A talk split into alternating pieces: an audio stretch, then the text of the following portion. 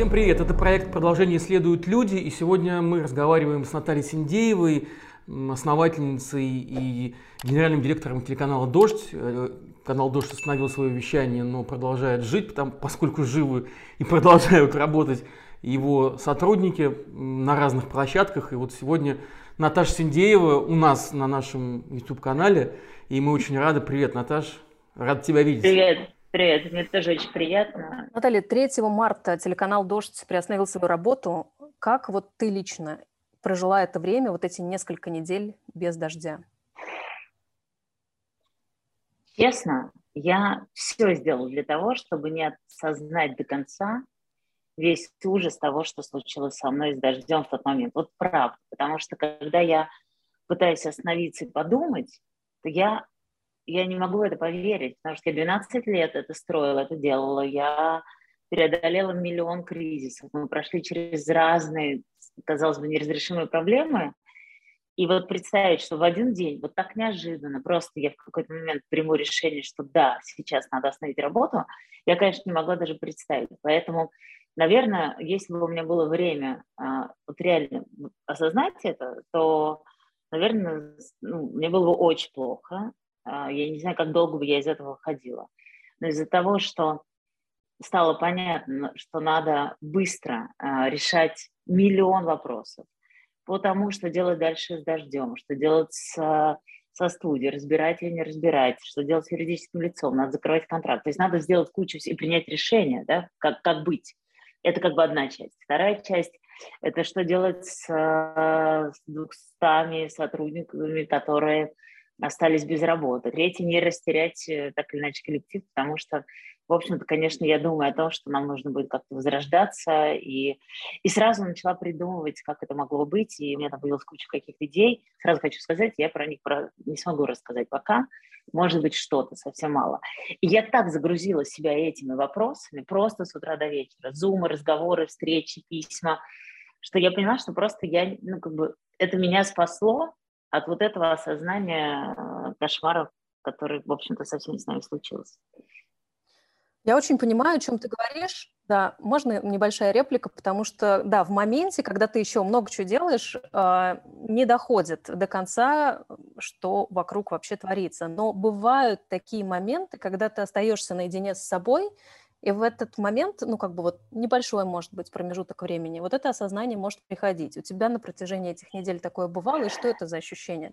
Наташ, не было. У меня, когда я остаюсь наедине с собой, то я в ужасе от того, что вообще случилось со всеми нами. Вообще не про дождь. Про Россию, про Украину, про, про то, как, как мы все потеряли э, прошлую жизнь и свои мечты, надежды и все остальное – и про ту трагедию, которая сейчас происходит а, с украинцами. Мне, то есть вот от этого мне становится ужасно, потому что вот в этот момент мне охота выйти, а, я не знаю, что-то делать для того, чтобы... Ну, то есть, как это?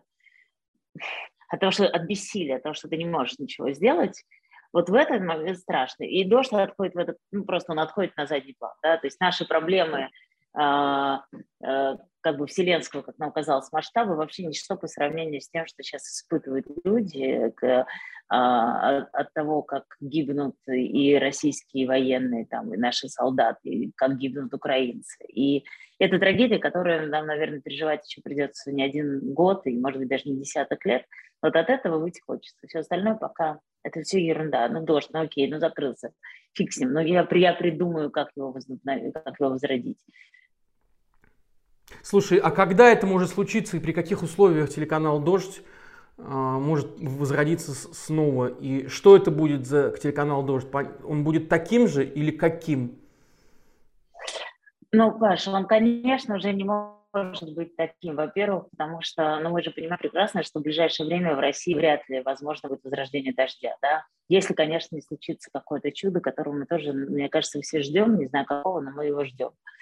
А, что все-таки это не затянется на долгие какие-то годы. Поэтому, конечно, речь идет о том, что э, дождь, скорее всего, может возрождаться где-то за пределами России.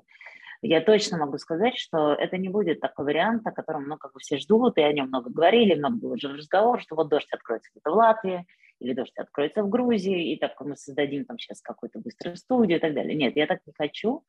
мне никогда не нравилась идеологическая история, когда медиа вещает из-за границы, рассказывает про то, что происходит в России. И мне, в принципе, это не очень нравилось, хотя сейчас ситуация поменялась, да, то сейчас не то, чтобы мы хотели не работать в России, мы все мечтали там работать, нас всех вынудили, да, прекратить работу и там разъехаться по разным местам. Поэтому э, а, все-таки это будет, наверное, то есть давайте так, я скажу одну вещь, я не могу вам все пока рассказать, потому что, с одной стороны, все формируется сейчас, ну, как бы в моей голове, в моих разговорах, но э, я хочу сказать только одно, что стратегия вот этого нового обновленного дождя и миссия, что ли, да, вот которую я хотела бы решить, э, это объединение, э, то есть люди сейчас очень разрозненно оказались, да, в разных местах, кто в Грузии, кто в Прибалтике, кто в Израиле, то есть люди рассредоточились, и понятно, что это не только мы, журналисты, не только медийные люди, а это огромное количество людей, которые сейчас уехало и разъехалось по разным местам, и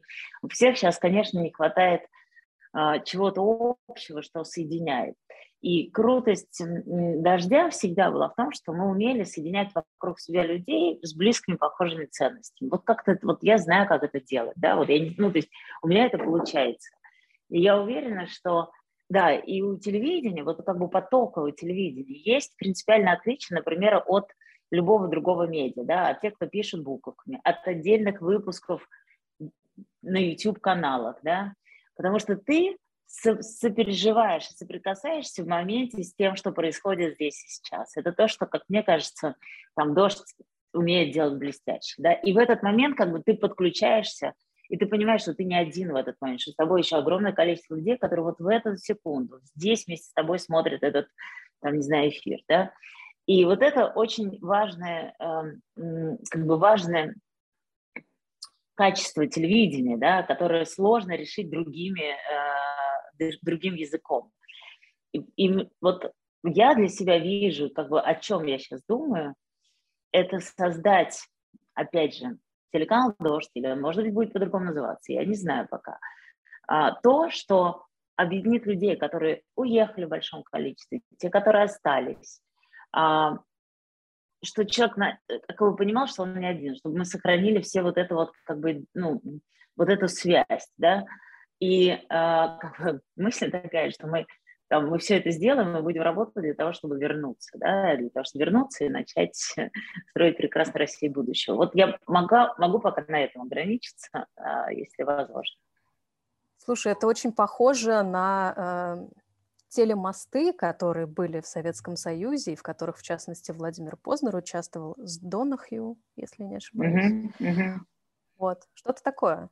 Но, описанию. знаешь, я опять же, я не то чтобы я там как бы не хочу вам рассказать, да, потому что я не хочу рассказать, а потом так не сделать или сделать там как-то по-другому, потому что вот прошло мало очень времени, несмотря на то, что я в очень активном ну, процессе, да, как бы думания, вот, поэтому я думаю, что э, это точно, э, это точно будет не из одной какой-то точки, это я точно могу сказать, это будет все-таки какая-то распределенная, скорее всего, история, э, э, как бы там, где локации там, основные э, русскоговорящих людей. Кстати, не только ру, ру, ру, как бы уехавших из России, и в том числе это белорусы, и украинцы, которые, которые также оказались, которых в последнее время дождь точно так же объединял, да, и когда была белорусская история, когда была Украина, то э, огромное количество там аудитории, людей смотрели нас, и те, которые уехали когда-то из этих стран, и те, которые там остались, потому что, мне кажется, это вот как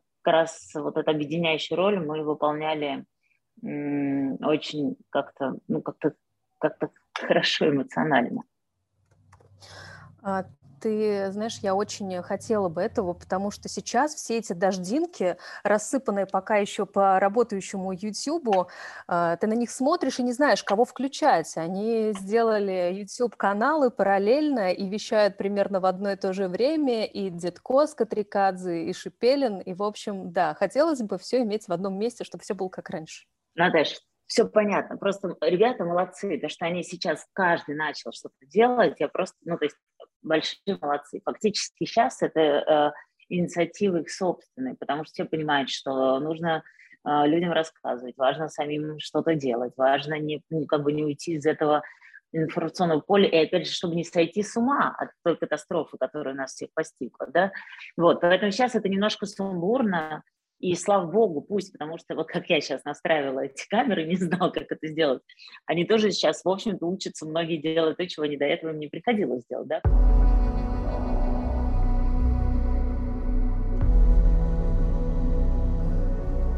Наташ, ты написала открытое письмо, и оно опубликовано было на сайте «Новой газеты» у нас в адрес Тины Канделаки, Симонян и Маши Захаровой. И ты обращалась к ним как к женщинам, а, как, в общем-то, к своим знакомым в какой-то другой жизни, а, и призвала, в общем, а, такой был призыв «Остановитесь». А вот все-таки интересно, на что ты рассчитывала? Ты рассчитывала на, на то, что они тебя услышат? У меня были сильнейшие эмоции. Как бы я, про... ну, то есть я все время мысленно с ними какой-то веду диалог, да, ну вот правда. Потому что я думаю, господи, ну как, то есть это не только с ними, да, с теми людьми, кто там артисты, которые поддерживают. То есть есть какой-то внутренний такой диалог, ты задаешь все время себе вопрос, да, ну почему, ну то есть как так может быть? Я понимаю, когда э, есть люди, э, люди, да, которые э, как бы, над которым реально был поставлен просто жесточайший эксперимент, да, за много лет э, были настолько как бы промыты мозги, настолько там все уже у людей перепуталось. Вот я, у меня к ним нету ни претензий, ни э, как бы обиды на них, ни злости. Я понимаю, что ну, как бы, ну, не у всех есть критический мозг, не все готовы там, не знаю, шарить по интернету, искать альтернативную информацию. Вот есть телевизор, он им там много лет рассказывал. И этих людей ужасно жалко, да, и я не с ними веду диалог, я веду диалог с теми внутренними, да, кто понимает все, кто знает все, кто видит эти картинки, кто видит, а, кто имеет доступ к любой информации, к любым агентствам и так далее. И я, конечно, внутренне все время эти вопросы задавала, думаю, ну как так, Марго? Ну то есть, окей, у нее есть работа, но вот сейчас дошло все до того, что вот там, там гибнут сотни людей, как российских, так и украинских. Вот как можно дальше с этим жить? И тут, когда случились эти лужники, меня просто накрыло, потому что, ну, ну, потому что это как бы демонстрация, э, ну, ну, неважно, ладно, не, не, буду, не буду оценивать это. В общем, меня накрыло, и я просто села и написала это письмо. Потом я себе сказала, так, надо переспать, да, потому что это была такая сильная эмоция. Я на следующий день проснулась, прочитала это письмо, чуть-чуть его смягчила, ну, как бы так поняла, что слишком, ну, до этого было эмоционально, я его как-то смягчила. И дальше я вообще не думала, повлияет оно на них или нет. Мне было важно вот прям им это сказать. Им – это не только им. Вот это очень важно, мне кажется, потому что а, вокруг них людей, которые продолжают работать на федеральных каналах, которые работают в российских информационных агентствах, которые продолжают рассказывать там неправду – огромное количество разных людей. И которые, возможно, как в случае, например, с Овсянниковой, которая, да, в какой-то момент, она много лет занималась пропагандой, но что-то наступила точка, когда она сказала, я больше не могу. Да, и я уверена, что таких людей много, которые, э, э, которые может быть, там где-то боятся там, проявить этот голос, у которых есть разные там риски разного уровня. Но, может быть, до них тоже где-то они, может быть, услышат. И, и я вот под этим впечатлением писала, при этом не отменяя для себя возможность, что, может быть, кто-то из этих э, девчонок, потому что я же, я же, правда, ну, там, условно, Марго и, там, и Тину я знаю, э, там, много лет. Я знаю, сколько дел хороших каждый из них сделала. Я, я тоже это знаю, да, кому они помогали, спасали детей, помогали бедным. Я знаю это, значит, сердце-то есть. Ну, как бы оно уже есть, оно же не может там, ну, то есть, ну, совсем превратиться в, в, в не знаю, в камень. Поэтому, конечно, а, не то чтобы я на это рассчитывала, но мне, мне хотелось, чтобы, может быть, оно где-то там что-то а, зацепило, да, а когда уже письмо было опубликовано, то я поняла еще, почему оказалось это письмо э, как бы важным. Да? И мне написало огромное количество людей в личку, очень много было комментариев и у вас, и у меня, ну, то есть везде, да.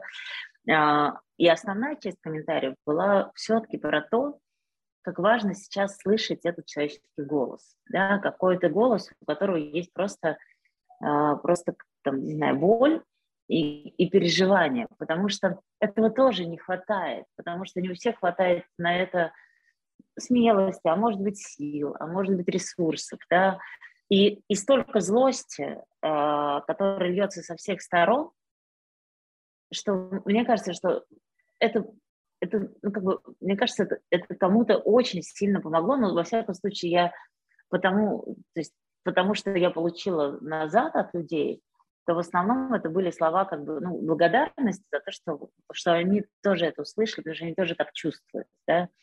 И поэтому там та критика, которая была, она была, да, достаточно жесткая от известных людей, она меня никак не, там, не расстроила, потому что у них тоже, наверное, есть право думать так, да, но мне было важно сказать то, что я чувствую. А то, что они тебе отвечали, как ты, а, как, как ты на это реагируешь? Вот, вот главный их ответ, вот лейтмотив их всех их ответов, это «А где же ты была все эти восемь лет?» Все три ответили в той или иной форме вот таким образом. Ну, ну Паш, мне кажется, на это невозможно. Ну, то есть, понятно, мы можем вступать в долгие дискуссии, рассказывать про то, а, про первую причину этих восьми лет, да, и кто оказался, какие войска и где оказались, и кто зашел на другую территорию. И это, мне кажется, ну, то есть, понятно, что это, наверное, тоже важно говорить, ну, отвечать, да, вот. Но мне, э, я честно скажу, я, э, мне присылали их ответы, я не сразу готова была их читать, да, ну просто потому что мне так не хотелось а, как бы столкнуться вот с этой там стеной, за которой они там спрятались за этими ответами. Да, мне очень не хотелось этого, потому что, конечно, мне как-то хотелось, чтобы она где-то, может быть, что-то, ну, где-то какая-то человечность там проявить. А, поэтому я не стала отвечать на эти письма, ну, на эти ответы, да, э, но они ответили так, как они ответили. Ок, окей. А, ты говоришь о том, что знаешь лично и довольно давно и Марго, и Тину. А когда вы последний раз с ними общались? Вот так, чтобы лично обсудить происходящее в Украине.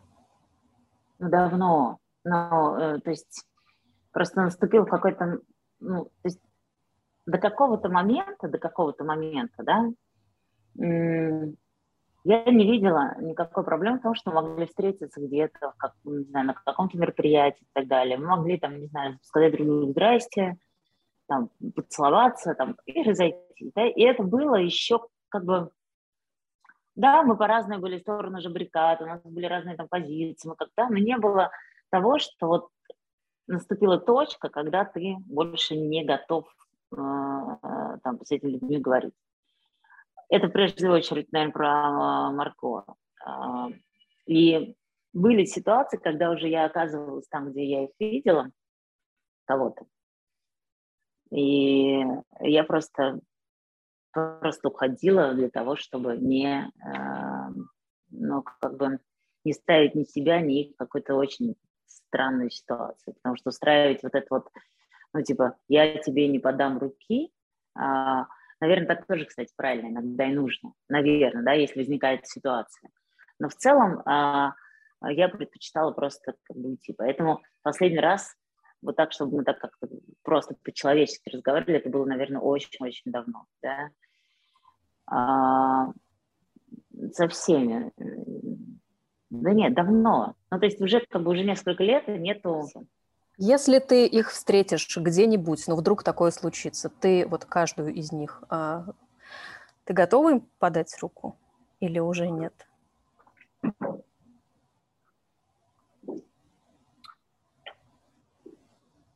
Но если мы рассматриваем вот руку подать как метафору, то есть готова ли я с ними сесть и попробовать поговорить и попробовать друг друга услышать? Да, готова. И я готова разговаривать и переубеждать, и, и взывать, и, там, и так далее. Я готова, потому что я все равно за... А, с преступниками тоже надо разговаривать, и тоже пытаться в чем-то, не знаю, слышать или переубеждать. Ну, то есть я здесь, во мне, наверное, великодушие достаточно будет для того, чтобы пытаться а, разговаривать. А, Смогу ли я там, типа, начать с ним говорить о чем-то и сделать вид, что это ничего нет? Нет, не смогу. То есть если мы окажемся, там, не знаю, где-то вместе, мы будем говорить об этом, а не об...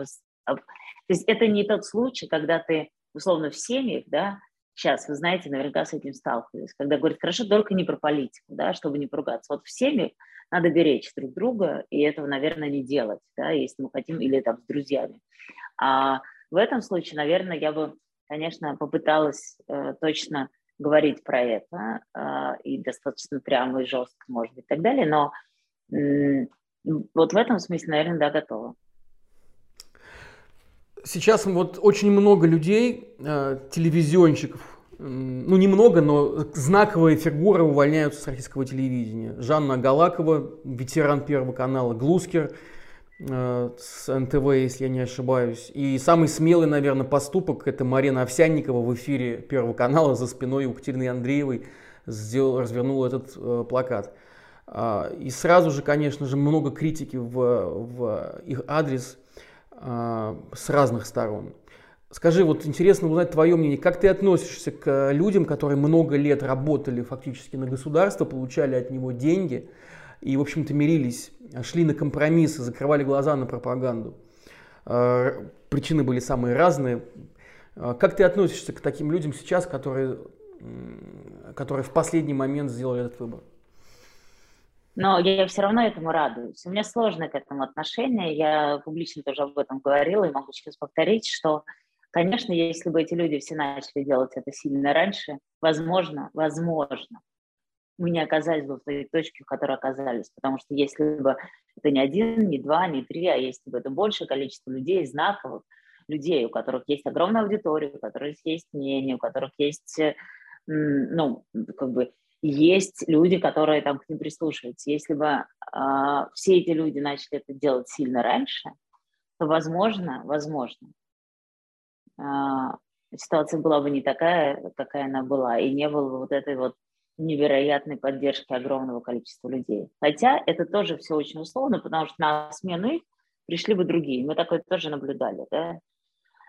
А, с другой стороны, я все равно этому радуюсь, потому что мне кажется, что, ну, во-первых, это говорит о том, что в человеке остается сердце, что в нем что-то осталось человеческое, и это очень круто это значит, что есть, опять же, какое-то количество людей вокруг, которые после их такого поступка сделают так же, да, потому что не у всех хватает смелости. И это, как бы, это же такая все-таки, ну, как это, цепочка, да, и она так по чуть-чуть, по чуть-чуть, мы же видели, вот э, Овсянникова была первой, мы не знаем, там, может быть, были люди, которые тихо уходили, да, но она сделала это публичным. И дальше какие-то люди стали делать это публично. Почему? Потому что а, они тоже рассчитывают на то, что за ними кто-то еще, возможно, пойдет и присоединится.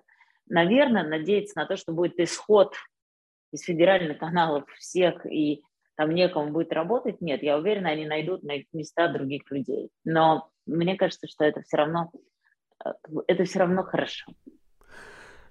Ты, ты употребила такое, э, такое выражение, как преступление э, в отношении телевизионщиков – ты действительно считаешь, что они должны нести ответственность и какую ответственность за те вещи, которые, в общем-то, делали в рамках этой пропагандистской пропагандистского накачивания? И насколько велика роль пропаганды, по-твоему, в том, что сейчас происходит эта трагедия в Украине?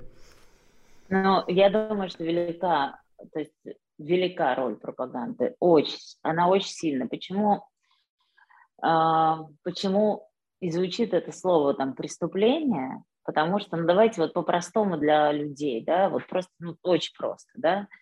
А, я помню ситуацию с 2014 годом, с Донбассом, да. Я помню ее сейчас, никак, я же не журналист, да, я помню ее как бы со стороны людей. У меня есть мой одноклассник, с которым мы редко общаемся, у него папа живет где-то а, в Сибири, мне звонит мой одноклассник, говорит, слушай, говорит, я не знаю, что делать, отец собрал вещи, а он бывший военный, взрослый, собрал вещи и, и записывается в ополченцы, едет на Донбасс. Я говорю, зачем? Он говорит, ну, спасать от фашистов а, русских людей. А, и он говорит, ты же видела, ну там вот этот распятый тогда мальчик, но там же не только был распятый мальчик, который, ну, да, это же как уже стало просто символ, да, того, что там рассказывалось. И он очень, он очень хороший, этот мужик. Ну, мне, ну, то есть я его помню с детства, ну, там, да, нормальный. Он просто бывший офицер, у него болит сердце. Он, мы все выросли с тем, что фашизм – это ужасно, да. И он ехал туда, готовы воевать. И таких людей, мы знаем, было много. Почему они туда поехали? Потому что им рассказывали и врали, да, и рассказывали, какие ужасы э, там происходят. И, и что случилось дальше? Он туда поехал. А потом мне опять мне звонит мой одноклассник и говорит, ты знаешь, а, отец в ужасе, он в шоке, он увидел, что это не так. Он попал в какую-то совершенно мясорубку, а теперь он не знает, как оттуда уехать. Да? Я не знаю, честно говоря, тогда, чем закончилась эта история. Ну, видимо, как-то она все-таки закончилась, и отец вернулся.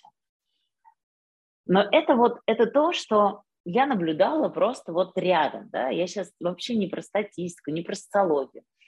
И, соответственно, когда тебе 8 лет рассказывают, что вокруг нас враги, что весь мир хочет, там, не знаю, победить Россию, что в Украине э, сплошные фашисты и бандеровцы, и и как бы они же научились это делать, ну, мега профессионально, ну, разным языком.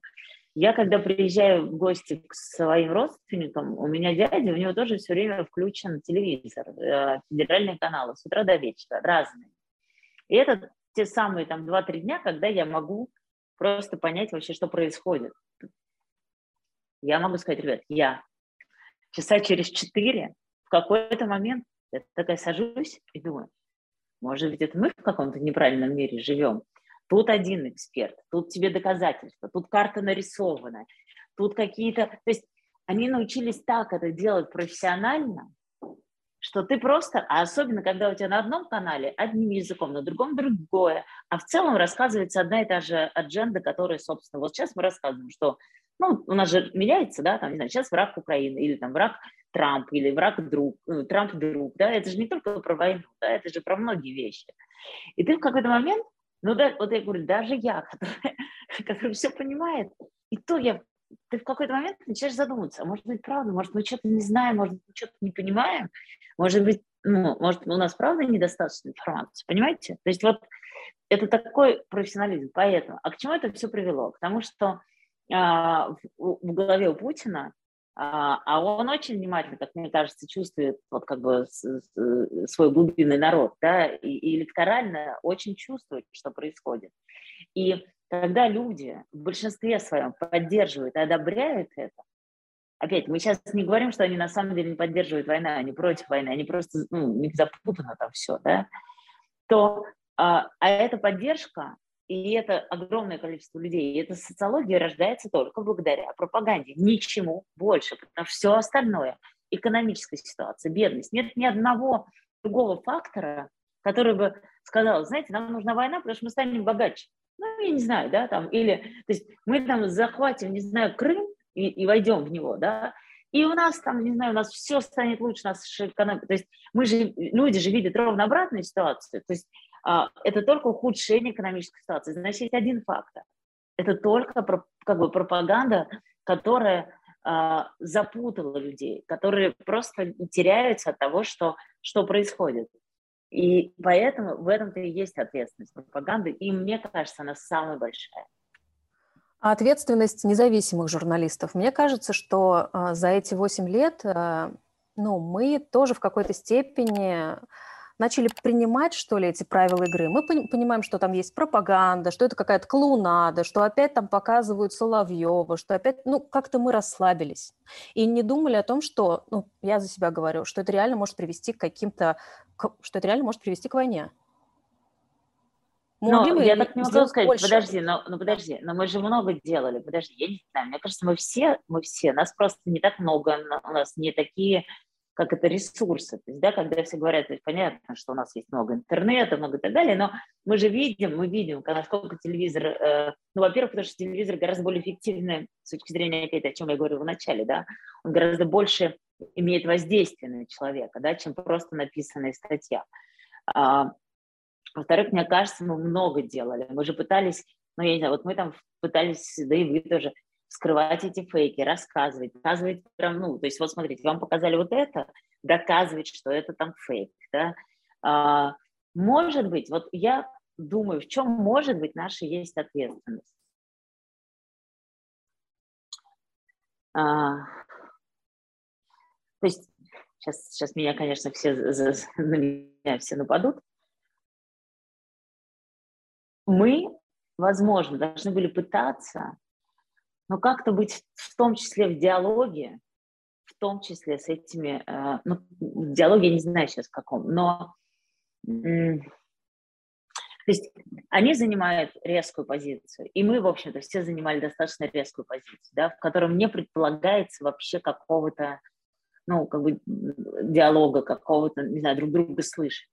Я сейчас не про э, нами, как СМИ, а между теми людьми, кто условно смотрит и слушает нас, и теми, кто смотрит федеральные каналы. То есть, возможно, нам нужно было пытаться, пытаться до этих людей тоже как-то достучаться. То есть мы же тоже оказались, в общем-то, в своих баблах, да, ну, у кого-то больше, у кого-то меньше, но это бабл тех людей, которые разделяют наши ценности в наших соцсетях, тем, кто на нас подписывается и так далее, да, и мы с этими людьми умеем говорить, и они нас понимают, и нам им не надо что-то объяснять. А вот попробовать зайти на эту территорию, да, попробовать понять мотивы тех людей, которые смотрят федеральные каналы, которые поддерживают э, там, власть, да, то есть не все же из них делают это за деньги, или потому что боятся, или потому что, там, не знаю, они боятся потерять работу. Кто-то же это, правда, делает очень искренне и думает, что, ну, как бы доверяя власти.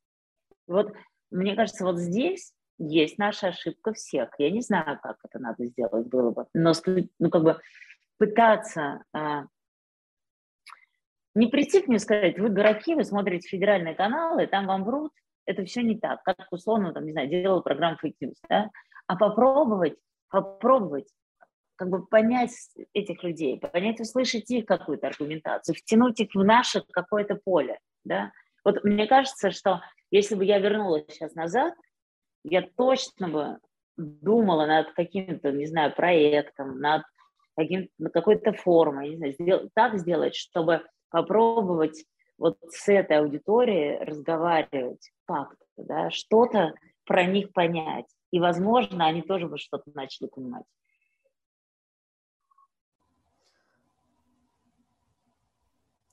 А, я в последние дни думаю про цену компромиссов, на которые все в какой-то степени, ну, многие в какой-то степени шли все эти годы.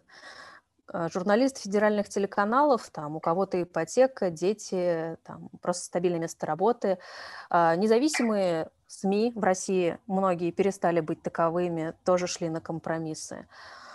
А, и когда ты говоришь о том, что вот сесть за стол переговоров э, и там подать руку в, в метафорическом каком-то смысле, попытаться что-то объяснить, у меня иногда, знаешь, ну вот какой-то протест возникает, что мы были недостаточно, наоборот, напористыми и какими-то и шли на компромиссы. И на этих тусовках вот вечно обвиняли там Венедиктова, что он тусуется с Марией Захаровой. И, может быть, надо наоборот, было максимально от них дистанцироваться и максимально отказываться от этих компромиссов, потому что вот эта цепочка бесконечных компромиссов, на которые мы шли в повседневной жизни, в работе и так далее, она привела по капле просто к вот такому исходу.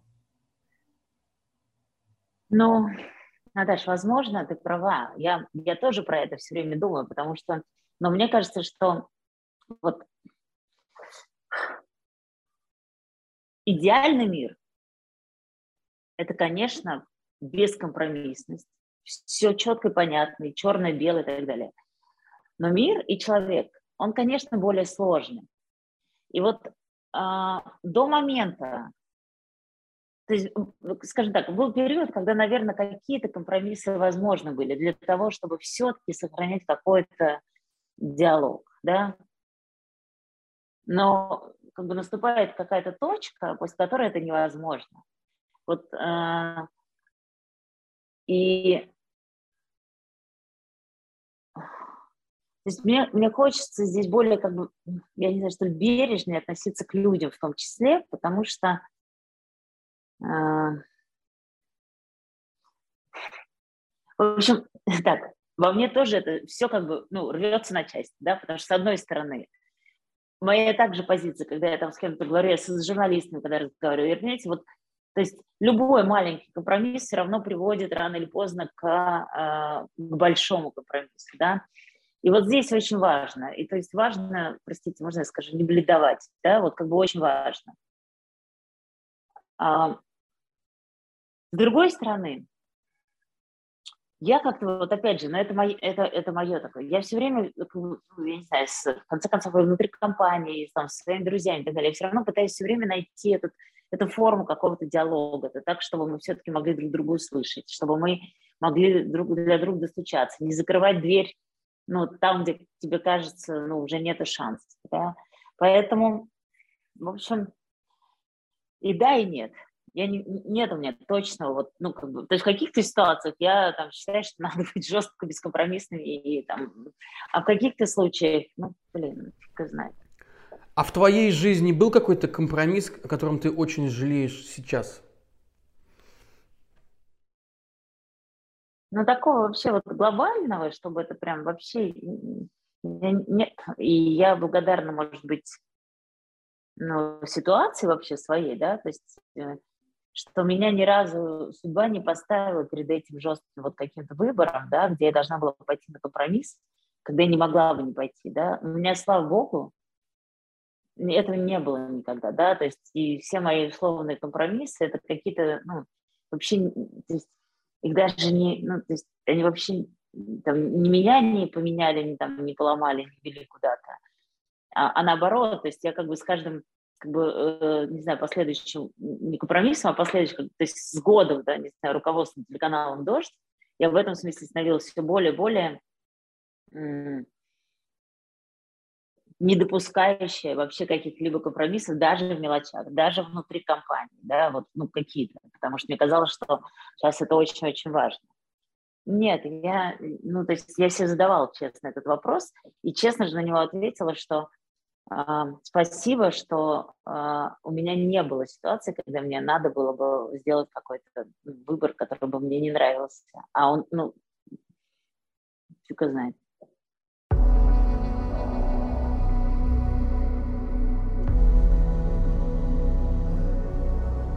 Наташ, а что лично ты хотела бы и можешь сделать э, прямо сейчас? Вот что тебя рвет, корежит вот профессионально, в, в каком ну, и в личном плане, э, и это требует как, вы, выхода, да?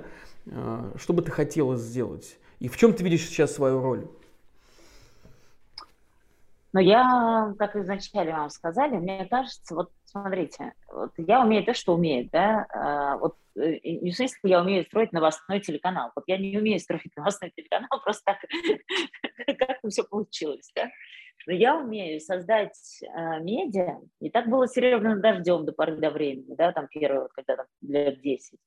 Я умею создать медиа, который умеет транслировать как-то свои ценности, да, которые очень близки к моим ценностям, и, и подключать к этому большое количество людей. Я вот это умею делать, да, как-то вот у меня, слава богу, получалось.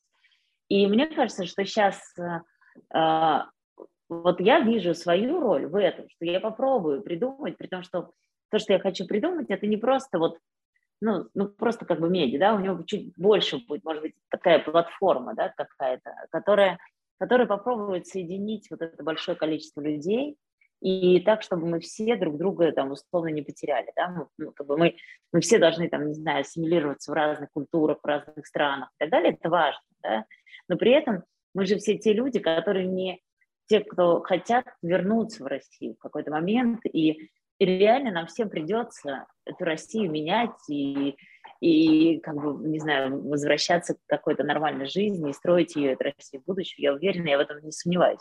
И важно, чтобы мы все как-то друг друга не потеряли. Вот я в этом вижу свою роль. Вторая история, вот сейчас я очень много разговариваю с разными там, группами, которые находятся в разных местах.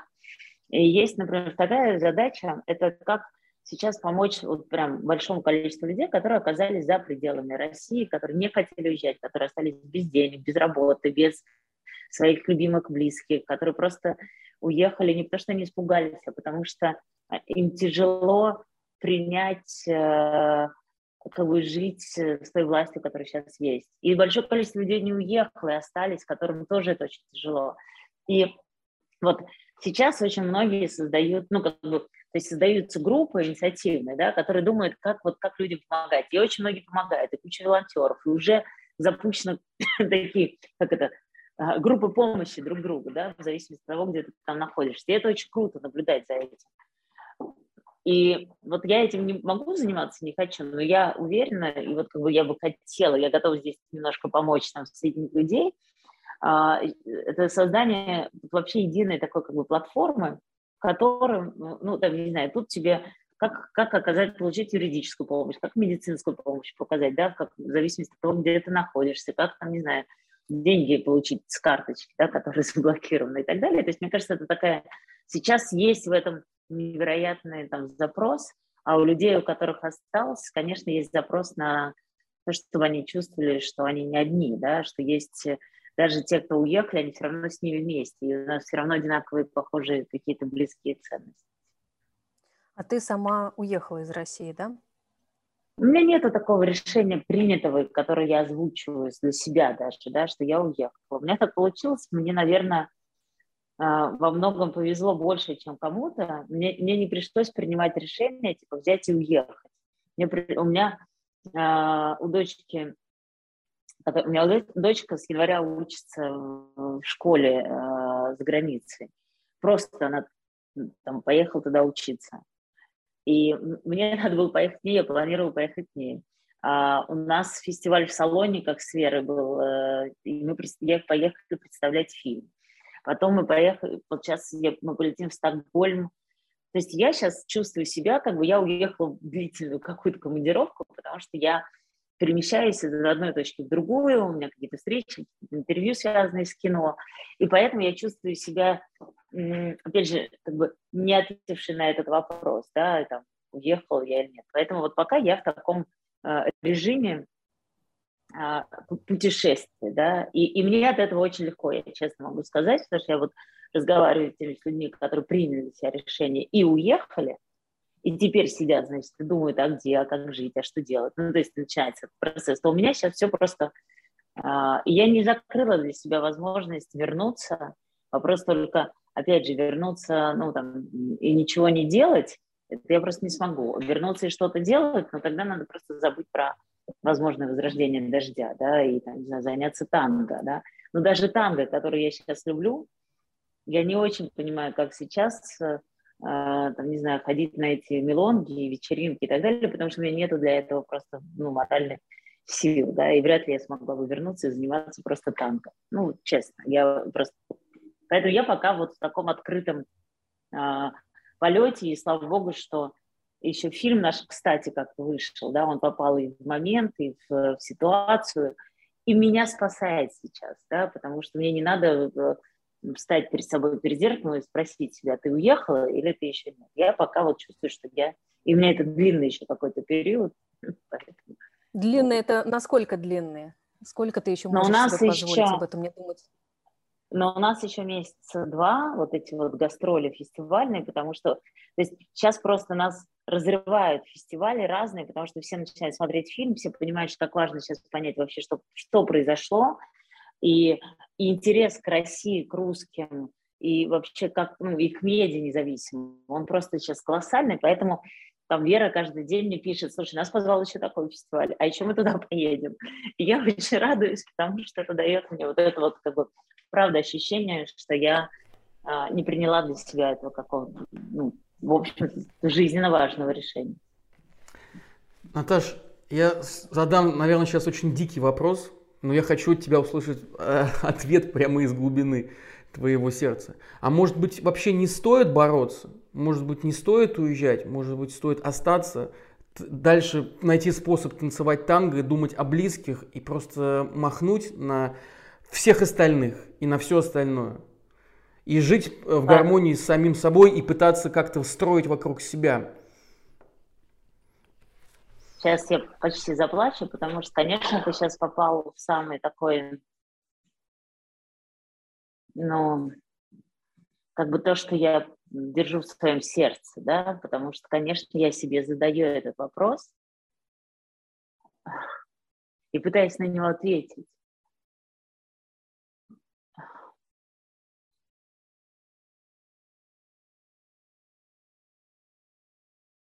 Возможно, в какой-то момент я и пойму, что надо сделать именно так, да, но вот сейчас я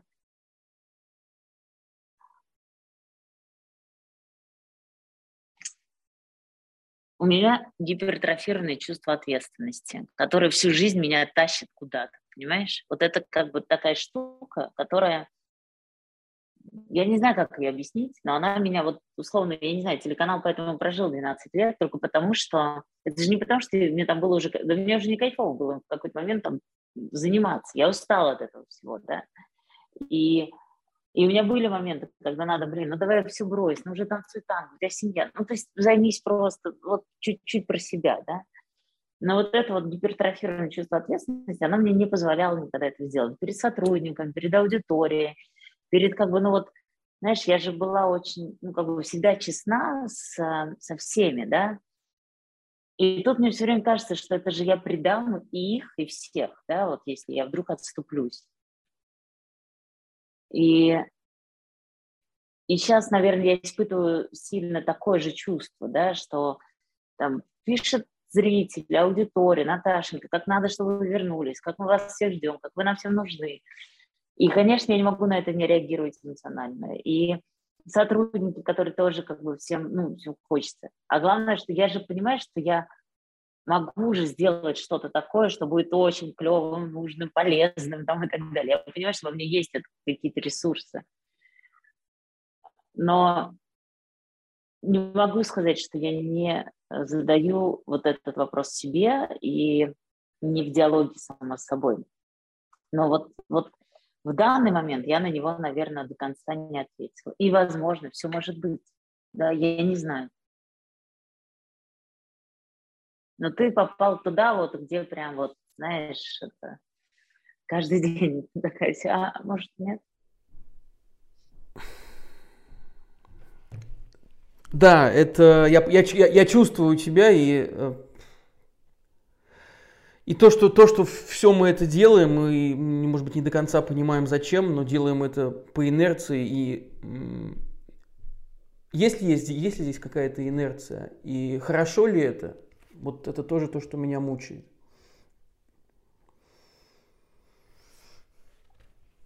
Инерция есть. И может быть, вот сейчас, ну вот я про себя скажу, может быть, почему я сейчас не могу вот этого такого решения, ну, окончательно такого принять, да? Потому что это же инерция меня сейчас и спасает, да, то, о чем я говорила. Вот если бы я сейчас приняла для себя решение такое, может быть, оно окажется самым верным, но в моменте, ну тогда я бы просто, ну, то есть, чтобы вернуться вот к этому состоянию спокойному, танцевать танго, вот, да, вот это все, я не знаю, сколько прошло бы времени, что бы я пережила, и в какую депрессию я попала, да, и что бы со мной происходило, потому что ты в этот момент, ну, как бы тогда ты понял, что ты лишился всего, своей мечты и всего остального, и, ну, то есть это же не то, чтобы ты окей, я поработала, поработала, но теперь вот наступил момент, когда я хочу позаниматься собой. Это же не так, это же, ну, это же обстоятельства тебя к этому вынудили, это не было твоим осознанным решением. Поэтому я думаю, что инерция нам всем нужна, потому что она нас тоже спасает от всего того ужаса, а, в котором мы все оказались. Да? А вот когда пройдет какое-то время, когда ну, уже, как мне кажется, мы более осознаем вообще, где мы, что мы, ну, тогда, может быть, этот вопрос будет более, ну, как бы, может быть, его можно быть спокойнее как-то ну, задавать себе и думать про это. Но сейчас это меня бы только убило, а не, а не вытащило. А для своих детей где ты видишь будущее? А, я, конечно, я всю жизнь мечтала. Я не знаю, я самый последний был человек, который мечтал о том, чтобы мои дети учились за границей, чтобы я училась, чтобы я где-то жила за границей. Я всегда очень хотела, и до последнего, что я хочу, чтобы мы были в России, развивались здесь и вообще строили эту жизнь как-то. Сейчас, сейчас, если ничего не будет в России меняться, конечно, я хочу, чтобы они учились за границей. Конечно, я хочу, чтобы они не приходили домой э, с вопросами, почему в школе говорят так, а в жизни вообще совсем по-другому. И мы уже начали с этим сталкиваться, и, ну, я так не хочу, да, и мне хочется, чтобы они были более здоровы в какой-то среде. А, а если все поменяется, и, ну, и они захотят, там, и мы вернемся все когда-то, и все будет меняться, и дети захотят вернуться, я буду счастлива. Но там уж как у них получится. Наташ, спасибо огромное, и мы очень надеемся, я очень хочу это увидеть, хочу увидеть тебя снова танцующую танго э, с улыбкой. В, твоем инстаграме, который не будет террористической организацией. Ты знаешь, я, я, ладно, скажу, раз уже так ты меня вывел на эмоциональное. Я забыла сказать, что у меня еще есть, вот я с 5 по 10 лечу в Стамбул, там огромный фестиваль танго, туда приезжают ребята из Москвы, а, преподаватели, и я, и приезжает там, там тетя моя, ну, короче, я решила, что я сгоняю все-таки на этот фестиваль, иначе просто, ну, то есть мне надо не потерять квалификацию. Значит, все-таки танго будет жить. И дождь будет Ну, будет, жить. будет. Просто, просто вряд ли оно может только оно жить, понимаешь? Вот если только да. оно, тогда не получится. Да, оптимистик, оптимистик. Спасибо огромное. Я тебя обнимаю, Спасибо. Наташ. Да, я была рада вас видеть.